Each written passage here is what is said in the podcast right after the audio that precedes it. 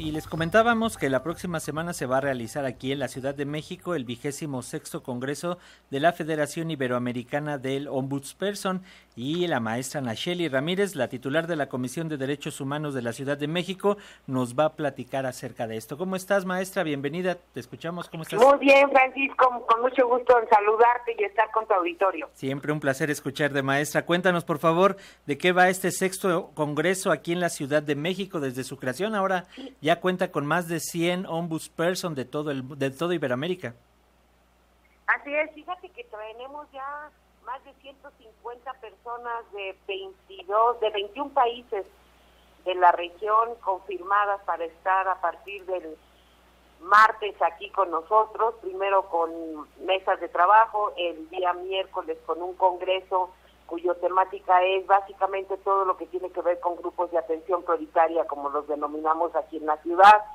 Va a haber una mesa sobre mujeres, una mesa sobre niñas, niños y adolescentes, otra mesa sobre personas con discapacidad, eh, personas privadas de la libertad, eh, personas en migración. O sea, vamos a cubrir la mayoría de la visión exactamente de la reflexión que tenemos que tener los organismos públicos de derechos humanos para atender con debida, este, no nada más debido trabajo, sino reforzamiento, el cumplimiento de los derechos en igualdad de todas estas poblaciones. Entonces, estamos eh, muy contentos acá en la comisión, es la primera vez que una comisión local es sede de este, de este, de esta federación que tiene 30 años de, eh, casi 30 años de haberse conformado y también vamos a recibir no nada más a gente de la región, sino vienen observadores de Taiwán y de Francia. En este sentido, maestra, ¿cuáles serían los retos que tú encuentras para nuestro país en este tipo de, de, Yo creo que el primer reto tiene que ver igual con lo que estamos discutiendo, tiene que ver con la desigualdad.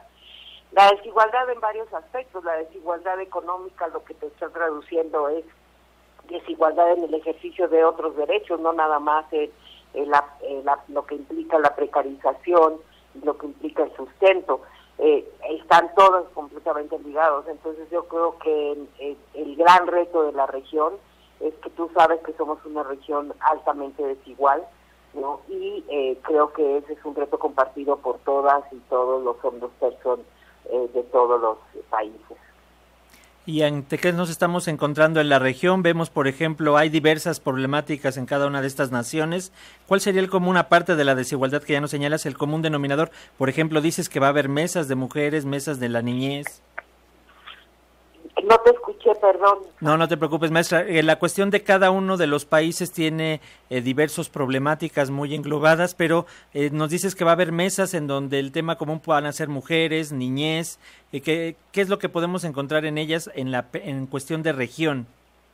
Sí, fíjate, primero en la parte, una mesa de movilidad y como comprenderás, nos estamos moviendo de países a países, entre países, todo el tiempo, ¿no? Entonces tenemos toda la migración, por ejemplo, venezolana, la, la migración haitiana, eh, en, eh, en el lado sur, donde muchas veces durante hace 20 años no veías esas movilizaciones. Entonces es una problemática que compartimos no nada más como problema teórico, sino básicamente con los flujos de, de personas en donde pues en México recibimos y también expulsamos todo esto es una problemática eh, específicamente muy regional y muy común en donde tenemos muchísimas cosas que, discutir.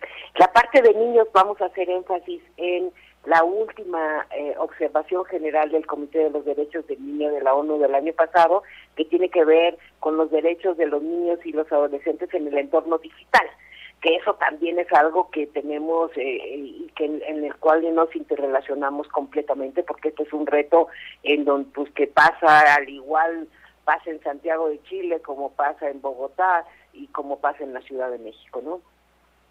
Y en este sentido, ¿cuál es la propuesta que llevamos como país, maestra?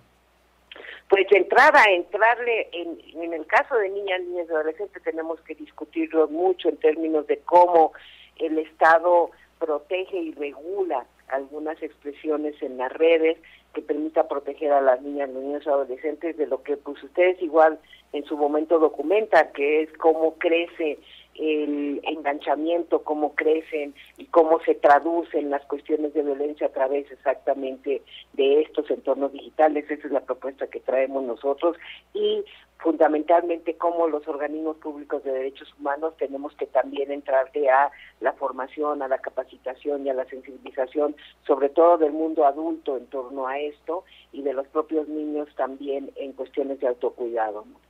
Maestra, la ciudadanía, ¿cómo podemos participar? ¿Podemos entrar a algunas mesas eh, vía eh, plataforma? El Congreso es totalmente abierto, vamos a estar en las redes sociales, eh, no tenemos mucha capacidad como para que venga mucha gente presencialmente, pero vamos a estar este, completamente público. Empezamos el 30 de noviembre. 30 de noviembre, miércoles 30, a partir de las 9 de la mañana y hasta las 5 de la tarde. Va a ser todo el 30 de noviembre, entonces a través de las redes sociales de la Comisión de Derechos Humanos de la Ciudad de México podemos entrar y, ver algunas de estas mesas. Así, así es correcto, los invitamos y esperemos este, tenerlos por ahí. Eh, pues la verdad es una muy buena discusión, en las mesas van a estar académicos, pero van a estar omnus persum de toda la región igual. Eso, eso es muy, muy interesante. Finalmente, maestra, antes de despedirnos, ¿cuál sería tu mensaje en este Día Internacional de la Eliminación de la Violencia contra las Mujeres, eh, sobre todo con la problemática que tenemos aquí en la Ciudad de México? No, pues, eh, varias cosas. Por un lado es lo que le toca todavía aún a, los, a las autoridades y al Estado para seguir mejorando y para seguir afinando los mecanismos para la justicia y para la atención de toda la escala de las violencias este, hacia las mujeres en cuanto a sociedad, el reto que tenemos también para eh, cambiarnos ahora sí que en muchos momentos el chip, dejar de normalizar eh, la violencia desde sus expresiones más que consideramos que son más leves porque sabemos que estas generalmente escalan, ¿no? Y a las mujeres en general que, que si bien algunas marcharán el día de hoy, pero otras desde sus espacios eh, tengan y platiquen y pongan en el centro exactamente lo que es una demanda de todas y es que queremos una vida libre de violencia. Gracias, maestra Nacheli Ramírez, titular de la Comisión de Derechos Humanos de la Ciudad de México, por estos minutos para las audiencias de Radio Educación. No, muchísimas gracias a ti, Un placer siempre estar con ustedes. Un abrazo, hasta pronto, maestra. Hasta luego.